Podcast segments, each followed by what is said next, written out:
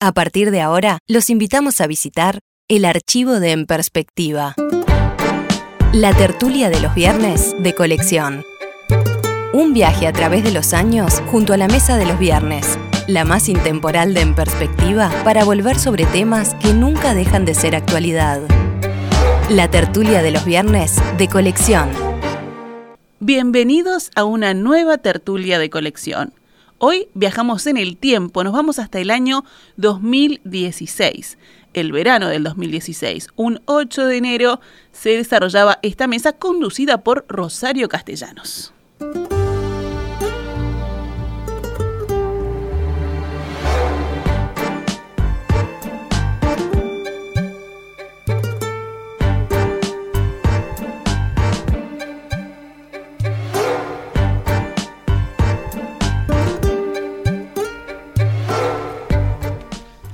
Una mesa de viernes que en realidad tiene solo a dos de sus integrantes habituales, que son Juan Grompone y Ana Ribeiro. Muy buenos días, ¿cómo están? Muy bien, buen día. Por lo visto, feliz se año. han, por, feliz año. Eh, por lo visto se han quedado por acá, por, por estos primeros días de enero, Sí, por acá. por acá, por Sí. Montevideo. Está listo Montevideo además. Sí, pues está bastante vacío. es, es fácil moverse, es fácil Claro, hacer todo, ¿viste? estacionar. Más allá de que hoy qué gris que está el día, bueno, en Es definitiva. preciosa Montevideo en esta Lo época. lamento por es los- como una Montevideo idílica. Sí. Con este, es, es una Montevideo en sepia, tiene, tiene trazos del pasado. Muy bien. Pero además tenemos dos invitados. Uno de ellos, ya conocido por la audiencia, a quien recuperamos, aunque sea por un rato en estas mesas, que es Alberto Volonté. Pero Alberto todavía, a quien vamos a conectar por Skype, ¿lo tenemos? Alberto, ¿me estás escuchando? Sí, Rosario, buen día, buen día Juan, buen día Ana, los escucho perfectamente. Aunque no te vemos por el momento, no estás aquí. ¿Dónde te encontramos esta mañana, Alberto? Estoy en Punta del Este, en una mañana un poco gris, digamos, y fresca, pero son todas lindas las mañanas acá. Exactamente, bien. Y el segundo invitado tiene que ver precisamente con este tema con el que vamos a comenzar la mesa de hoy, y es Miguel Ángel Campodónico.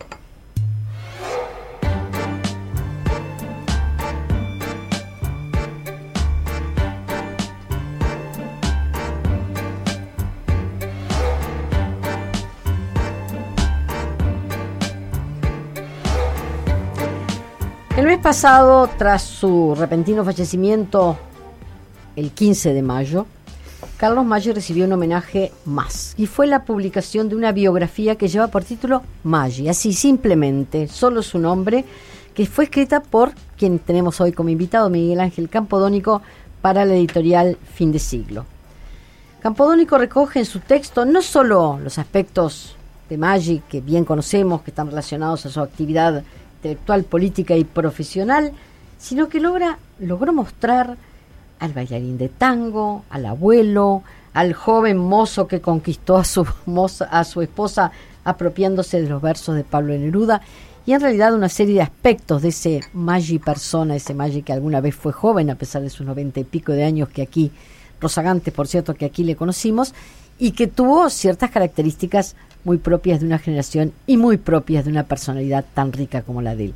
Pero bueno, hablemos del libro.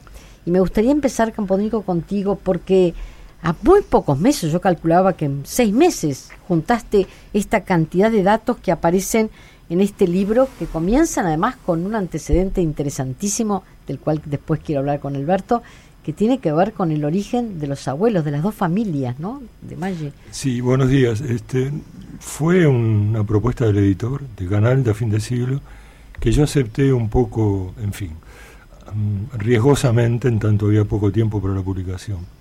Y además... el oficio eh, de materia de biografías no te falta. sí, No es bueno, la primera. Nunca hay demasiado oficio para, para un trabajo. En definitiva, eh, me parece que es un era un libro necesario, más tarde o más temprano hubiera tenido que aparecer. Y eh, acá hubo una complicación primera y casi novedosa para mí, que fue reconstruir la niñez, la adolescencia de, de Maggi. No hay contemporáneos vivos, lo que pude sacar, en todo caso, era lo que los hijos o los nietos me contaran, que era lo que a su vez el padre o el abuelo les había contado, pero ahí quedaban siempre algunas lagunas. A partir de la primera juventud ya la cosa fue más fácil, digo, en el sentido que fue más eh, normal, entre comillas, el trabajo, porque ya hay mucho material, Maggi nunca le dijo que no a una entrevista. Hay, no sé, es una, una enorme cantidad de entrevistas, radio, televisión, prensa. Su figura era una figura conocida y yo creo, lo he dicho ya más de una vez, que era la cara visible de la generación del 45. Si uno le pregunta a los demás quiénes fueron Ángel Rama, Emir Rodríguez Monegal, Ida Vital, Amanda Berenguer, José Pedro Díaz, Manuel Flores Mora, no saben. Quizá Maneco Flores Mora por su participación política. Sí, las contratapas, una- ¿no? Claro, y la famosa contratapa de Jaque, que era lo que iba a decir. Pero como Maggi no, digo, Maggi intervino, anduvo, recorrió todos los caminos. Y, y esto también lo he dicho más de una vez. Cuando digo todos, quiero decir todos. No hay, no hay cosa que no haya hecho. Y, y agrego todavía como otra rareza para un integrante de la generación del 45, todo lo hizo con éxito. Con talento. Absolutamente. No, Talento- veces talento hay talento y no tuvieron éxito. otros, pero- las dos cosas. Ahí está. Talento y no, éxito, que no no son iguales. iguales. No son iguales. Exactamente, talento que lograba éxito. Ideas, más o menos tenemos todos, lo, lo- lo llevaba a la práctica y en la práctica resultaban no solamente que eran realizables, sino que además eran exitosas. Podemos hablar de los libretos de radio, podemos hablar del teatro, de los artículos periodísticos, de su empresario, abogado del Banco Central, fundamental al regreso de la democracia, etcétera, etcétera, etcétera. Pero hay un aspecto que me gustaría que Alberto nos contara, si me estás escuchando Alberto, porque tiene que ver con un origen común de dos abuelos que llegaron juntos en un mismo, en un mismo barco del lago de Como, que además no venían con una mano atrás y otra adelante, venían como dos jóvenes aventureros, no se sabe muy bien a qué, a qué, el propio Maggi creo que en algún momento se preguntó, ¿por, qué habrá venido este hombre que lo, lo estaba pasando relativamente bien en, en Italia a vivir a nuestro país? ¿Cómo fue que se enteraron, Alberto, de ese antecedente de los respectivos abuelos? Eh, Carlos decía que alguna diablura habían hecho nuestros abuelos para dejar la belleza de Como y venirse para acá. Eh, puede ser que hubieran hecho diabluras, eran dos hombres jóvenes que ya eran amigos en Como, muchachos en torno a los 25 años y que en realidad sí sabían a lo que venían. Aún Como siendo muy lindo Italia, vivía las épocas que vivía toda Europa, que ahora hoy no imagina esa Europa, todavía con algunas dificultades, pero con inmensa prosperidad aquellas pobrezas y aquella falta de horizonte que había a mediados del siglo XIX en Europa. Y esos hombres, por un lado Carlos Maggi y por el otro lado Ambrosio Baldassare Volonté, querían otro horizonte. Entonces, ellos salieron, sí, por cierto, con cierto capital, tampoco nada del otro mundo, como para instalarse. Ambos habían sacado pasaje en lo que venía a ser la tercera, la tercera de un barco de la categoría de aquella época era una un lugar muy agradable para estar, es decir, con sus eh, compartimentos, con literas aceptables y comedor y demás.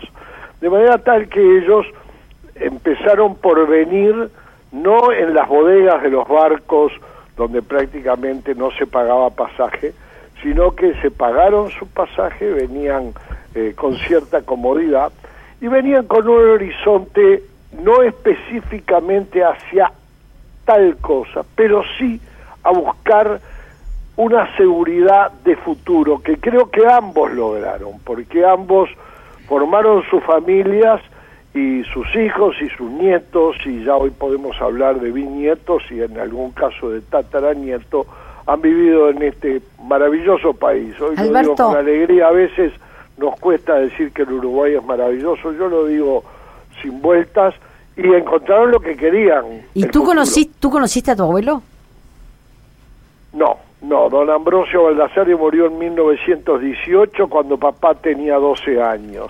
Porque hay una serie de aspectos de la personalidad de estos dos jóvenes este que parece que no perdonaban de cuánta joven venía en la bodega, este que, que bueno, alguien se los debe haber contado. ¿Con dónde lo, lo obtuviste tú? Bueno, en el, en el caso mío yo tenía un doble relato porque mi madrina, hermana de papá, tía mía, Julieta Volonté, casada con Luis Mut, inolvidable tío también, vivía en la calle Cololó y a dos cuadras de ella en la calle Cololeo venía, vivía Sara, Sara Volontera Mayor casada con Humberto Semproni, que tenía una farmacia que estuvo 70 años en esa esquina, la farmacia Semproni en 21 de septiembre y Cololó, después escocería.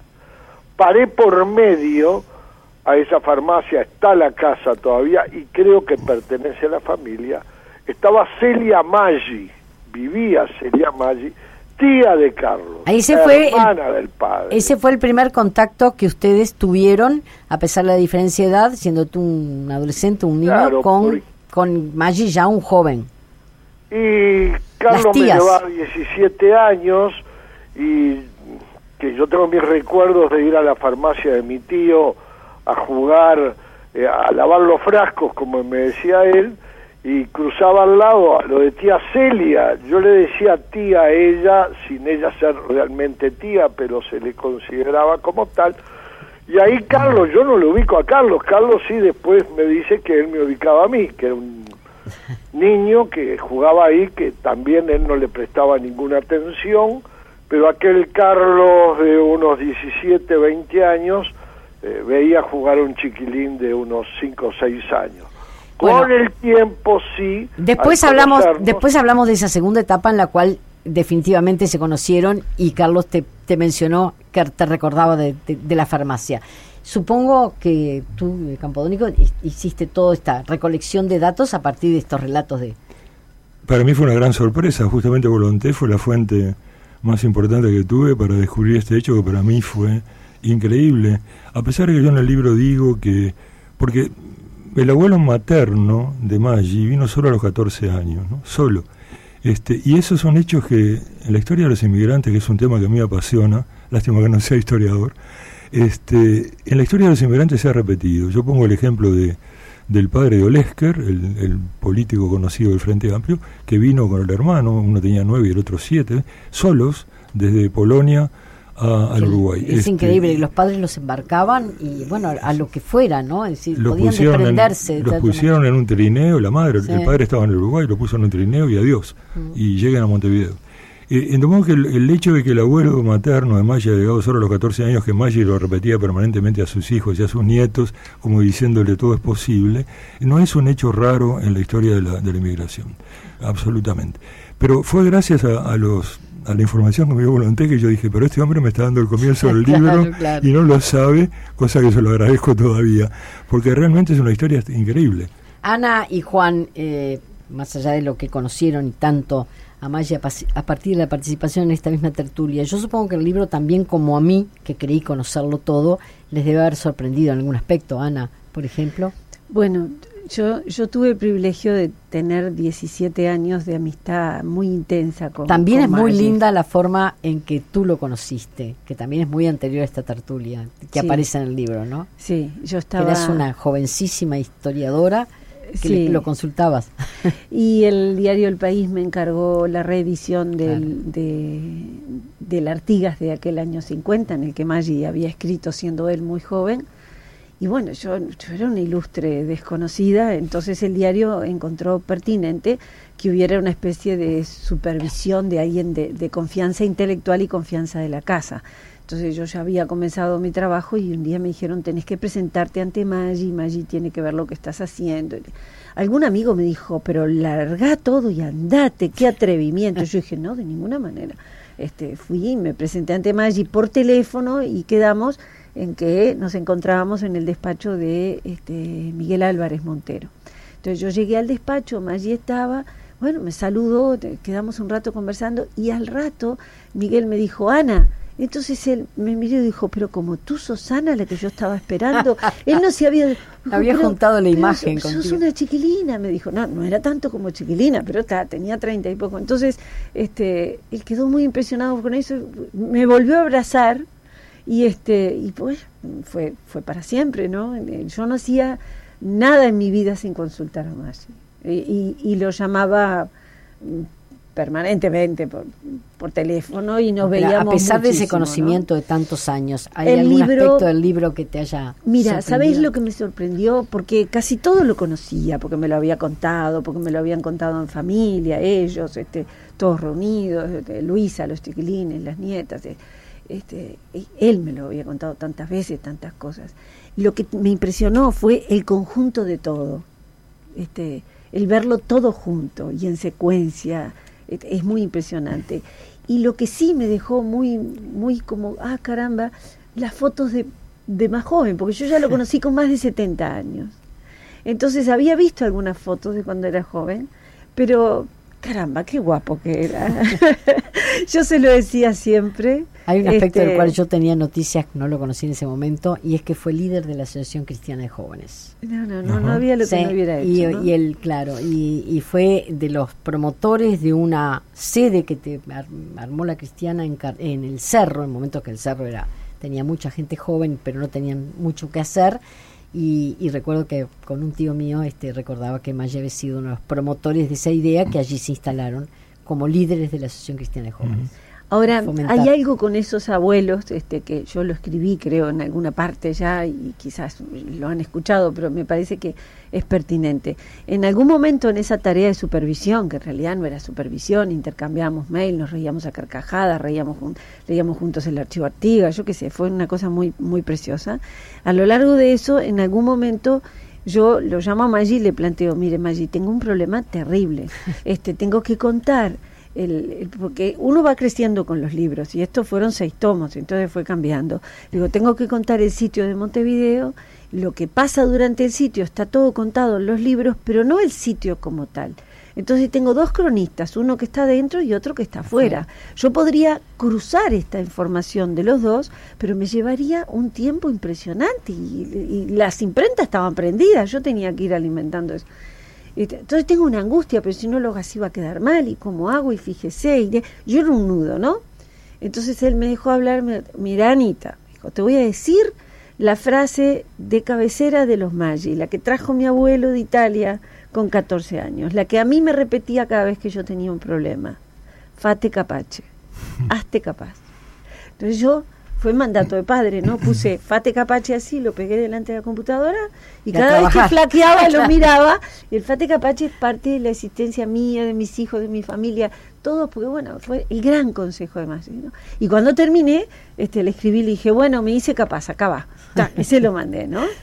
Juan, ¿qué te aportó el libro en cuanto a novedades en relación a esta figura de Maggi? Bueno, primero quiero decir una cosa. Este. Dale.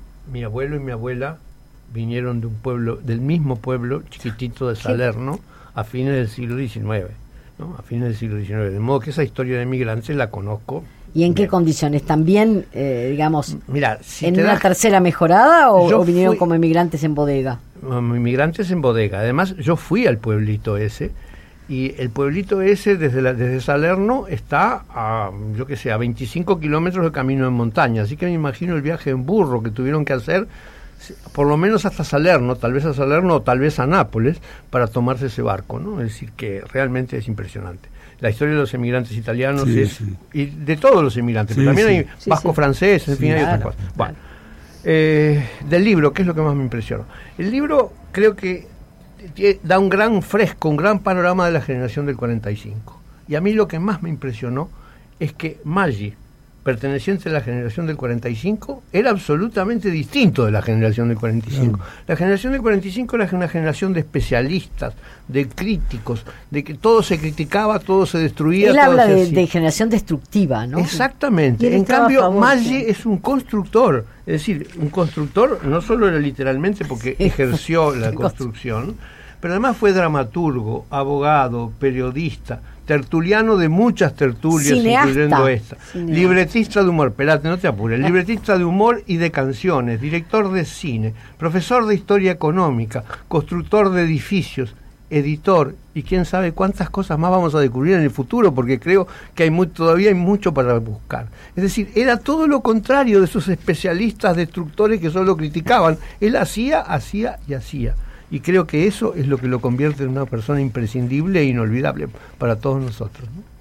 Ese aspecto campodónico del- de la generación del 45 es diferente y en muchos casos enfrentada, porque con más de uno de ellos tuvo problemas que en algún momento significaron dejarse de saludar o de hablar. Eh, ¿tú, ¿A ti te interesó resaltarla? Sí, claro, pero lo que dice Grompone, yo lo había dicho, es, es exactamente la, la cara diferente. Eh, esos enfrentamientos también hay que tomarlos con pinzas. Yo... Hasta con Maneco, que era su amigo del Sí, alma, bueno. en algún momento. Dejó de hablarse porque él, durante unos meses, porque él pensaba que Maneco era un traidor porque se dedicaba a la política. Y había dejado de escribir. Porque era un excelente escritor, realmente era un excelente escritor. También era una excelente escritora la esposa de Maggi. Yo no quiero dejar de mencionarla porque hubo un ninguneo con ella, no, no importa ahora explicar las razones. Este, fue una excelente escritora.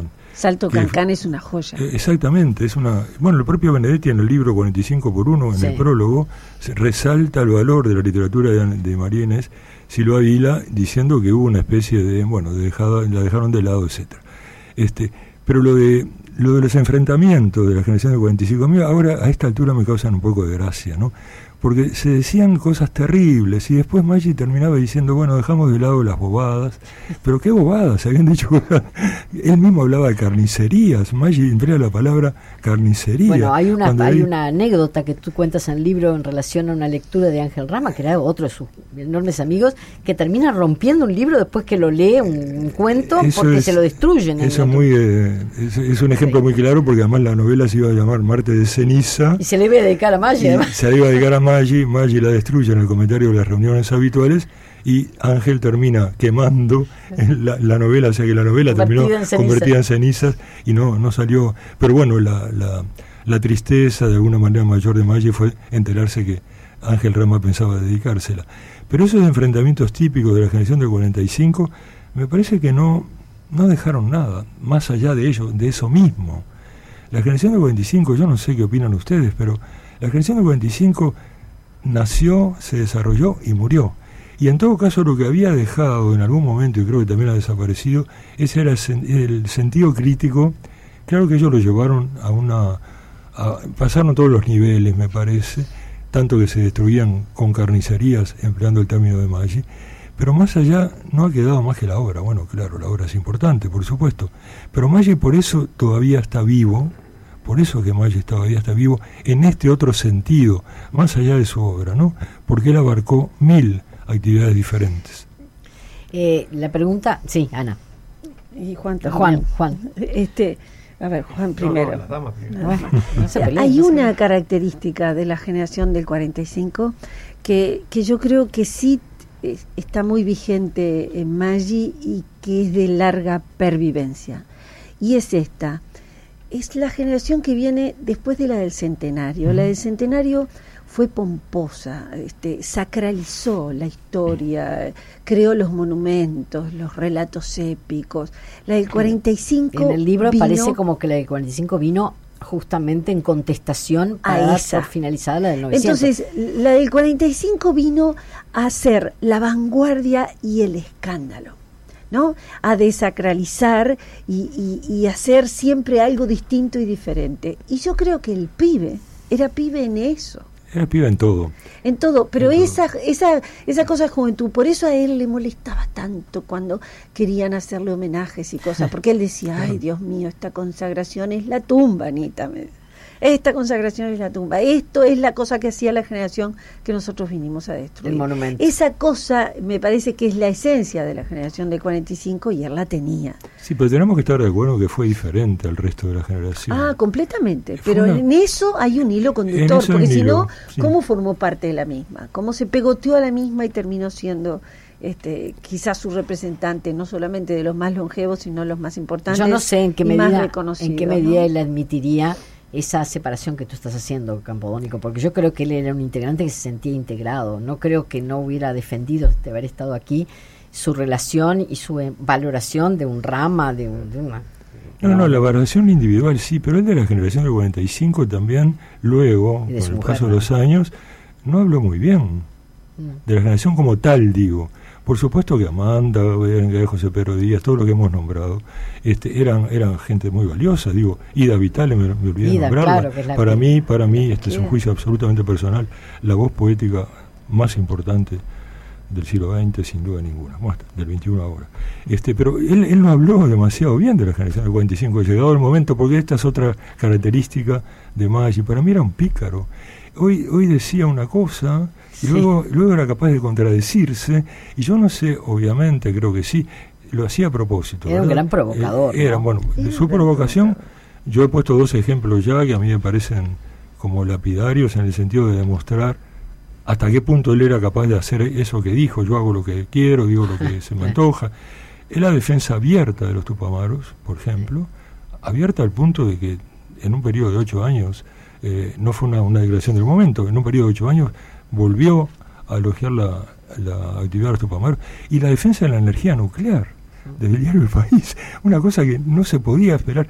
A mí, yo, me, yo pongo a cualquiera de los otros integrantes de su generación en ese lugar y no los veo. Bueno, no llegaron tampoco a verlo. Eh, Juan. Bueno, yo quiero dar un enfoque un poco distinto. La generación del 45 es la generación de la posguerra. Es decir, estaba, salió un mundo de una guerra terrible. Pero la generación del 45 no era solo una generación literaria. Y quiero poner dos ejemplos que me son muy cerca, es decir, de, ingeniería. Pertenecen a la generación del 45 José Luis Macera, que es el más grande matemático que ha dado el país eh, en, en su historia, y que es un hombre que rompe, rompe con una tradición, crea cosas extraordinariamente nuevas de una resonancia universal, y Eladio Dieste, Claro. que si hay una persona disruptiva en este país, es Eladio Dieste, con su renovando totalmente la técnica de la construcción, revalorizando el ladrillo, incluyendo haciendo obras asombrosas hasta el punto de vista arquitectónico. ¿no? Es decir, que la generación del 45 en los demás campos también fue disruptiva. Sí, sí, las artes plásticas, por ejemplo. ¿no? Eh, lo que tú decís, Grompone, es lo que dijo eh, Ángel, eh, Ángel Rama. Él, él a- a- admitió, afirmó que no eran solamente escritores los integrantes de la creación del 45 y daba otros ejemplos. El caso de Dieste, para mí, el que acabas de dar, para mí es fundamental en ese sentido. Creador absoluto. De cualquier modo, también hay un aspecto que aparece en el libro y son esas reuniones de intelectuales en los, en los bares como el metro y todo, que da cuenta precisamente que ellos se reconocían en otras disciplinas también, porque a esas, a esas tertulias acudían distintas, distintas disciplinas, ¿no? Bueno, eran escritores, pintores Igual, por ejemplo. y quizá periodistas, y no mucho más. Digo, no había ingenieros, no había arquitectos, no había abogados. Se reunían por otro lado, eso, cada cual en su, Cada cual en su Claro. lado. en su Pero había, había, había una conexión, había una conexión. No, pero a ellos les importaba la literatura, en primer lugar la crítica de la literatura. Crítica, sí. Eran mucho más críticos que escritores, en un principio, obviamente. ¿Qué papel jugaron en toda esta información los parientes cercanos? Porque la hija Ana María, tuviste, aparentemente la tuviste muy cerca, los nietos que ya son adultos, este, ¿cómo colaboraron en esto en tan corto plazo? Porque también están jugando aquí las emociones demasiado frescas, ¿no? Bueno, al punto de que Marco Maggi, después de un- de contestarme un correo muy largo y muy afectuoso, cuando yo le reenvío, le envío un segundo correo pidiéndole que me dé algunos detalles más de lo que me acababa de escribir, dijo, no quiero hablar más de mi padre. Claro. Y no me dio más información. No, la familia, no puede. eh, no, no, no, no puede venir, no, puede pudo, hablar. este, no pudo soportar, parece que hasta ahora, la idea de la muerte del padre. No, no lo puede Eh, y bueno, además se dio en circunstancias muy raras, ¿no? Porque Maggi va a, a Venecia, ve el, el triunfo, bueno, la consagración en la, en, la, en la Bienal de su hijo, asiste a eso que era una cosa impresionante, vuelve a muy poco tiempo, muy pocos días después se muere, ¿no? Y Marco quedó con esa, con esa marca. No Pero la, familia me, me ayudó mucho en la medida de lo posible, como lo dije al principio, que no es muy, no es no, no, es- no se puede eh, conocer la vida de los padres o de los abuelos eh, simplemente por relatos. No, y Este, mucho y no menos en forma objetiva. Pero ahí yo quiero destacar la presencia de. Yo quiero pre- eh, destacar la presencia de, de Luisa Galvez, que para mí fue una persona extraordinaria, para mí en el sentido de la información que me dio, la amabilidad con que me trató, las puertas que me abrió, pero además una persona que llegó a los 13 años a la familia, hoy tiene 73. Es decir, muy probablemente Luisa sepa más de Maggi que sus propios nietos y sus hijos. Hasta el último día. Alberto, ¿estás por ahí todavía? Sí, sí, los Me faltó preguntarte a ti. gusto. Me faltó preguntarte a ti aspectos, bueno, más allá de los que también incorporaste al libro, como fue el- la forma en que definitivamente se conocieron, si el libro en particular te brindó alguna información que te sorprendiera o que no conocieras de antemano. El libro, más que sorprenderme, me encantó. Porque el libro tiene para mí la, la virtud de que habiendo iniciado el escritor la tarea de investigar y lograr transmitir una biografía de Maggi, conformó un personaje que si uno en la presentación lo dije, recorre el libro, parecería que está viendo una película, porque la película en su paseo, digamos, visual, nos muestra una figura extraordinariamente auténtica y a mí la reflexión del libro de Campodónico, que uno dice, bueno, están estos libros, se leen en su momento, después quedan por allí, después con los años se olvidan y quedan en las estanterías. Sin embargo, este libro, para mí, en un país tan joven como el Uruguay, que desesperadamente discutimos, hablamos y tratamos de encontrar nuestras raíces, nuestra identidad nacional, qué es lo que nos distingue de otros y cuáles realmente las características de nuestra cultura, creo que ese libro, con ese personaje, con Maggi, es una representación, es una película, es una foto de lo que es la uruguayés, si me permiten este término.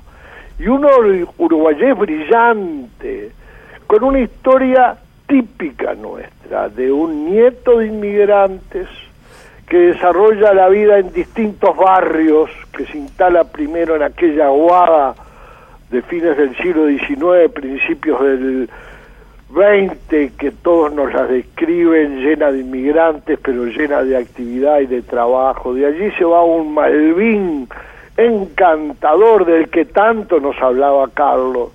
Pasa por un pocito que, bueno, también tuve la suerte en lo personal de conocer en aquella antigua y vieja y querida calle Pereira. Entonces, ese hombre que desde niño recorre barrios, que tiene el origen tan común que es el origen mayor de los uruguayos, el venir de inmigrantes, a su vez enfrenta la vida como lo dijeron ustedes. A veces pienso que después de cinco años de estar en la tertulia, he pasado mejor estos otros cinco años escuchándola, porque al escucharlos a ustedes, no solo aprendo, sino que disfruto mucho más yo en silencio y escuchando los comentarios, y los de Juan, y los de Ana, ni que hablar tú, Miguel Ángel, eh, tuvieron la virtud de ir describiendo toda una generación, yo comparto mayoritariamente como la definieron, de la cual Maggi, aunque era diferente a ellos, era su principal representante, pero forma parte de la cultura uruguaya esas figuras que integraron la generación del 45 con luces y sombras como todas las sociedades, pero que para mí aunque no hayan dejado mucho en áreas a que hicieron referencia y en otras hayan dejado tanto, son una buena muestra de lo que es el pensamiento a veces melancólico del uruguayo. Los uruguayos somos medios críticos o críticos del todo. Los uruguayos somos medios melancólicos. Los uruguayos vamos al boliche más a curar penas que a formular alegría. Por lo tanto, eh, como a mí me encanta y me, subyuga la, la, búsqueda de la raíz, la búsqueda de lo que nos identifica, creo que el libro de Campodónico, la, la virtud mayor, más que enseñarnos cosas de un personaje extraordinario, fue a través de ese personaje dejar un testimonio de lo que para mí es un inmenso aporte a la identidad nacional uruguaya. Estás escuchando la tertulia de los viernes de colección.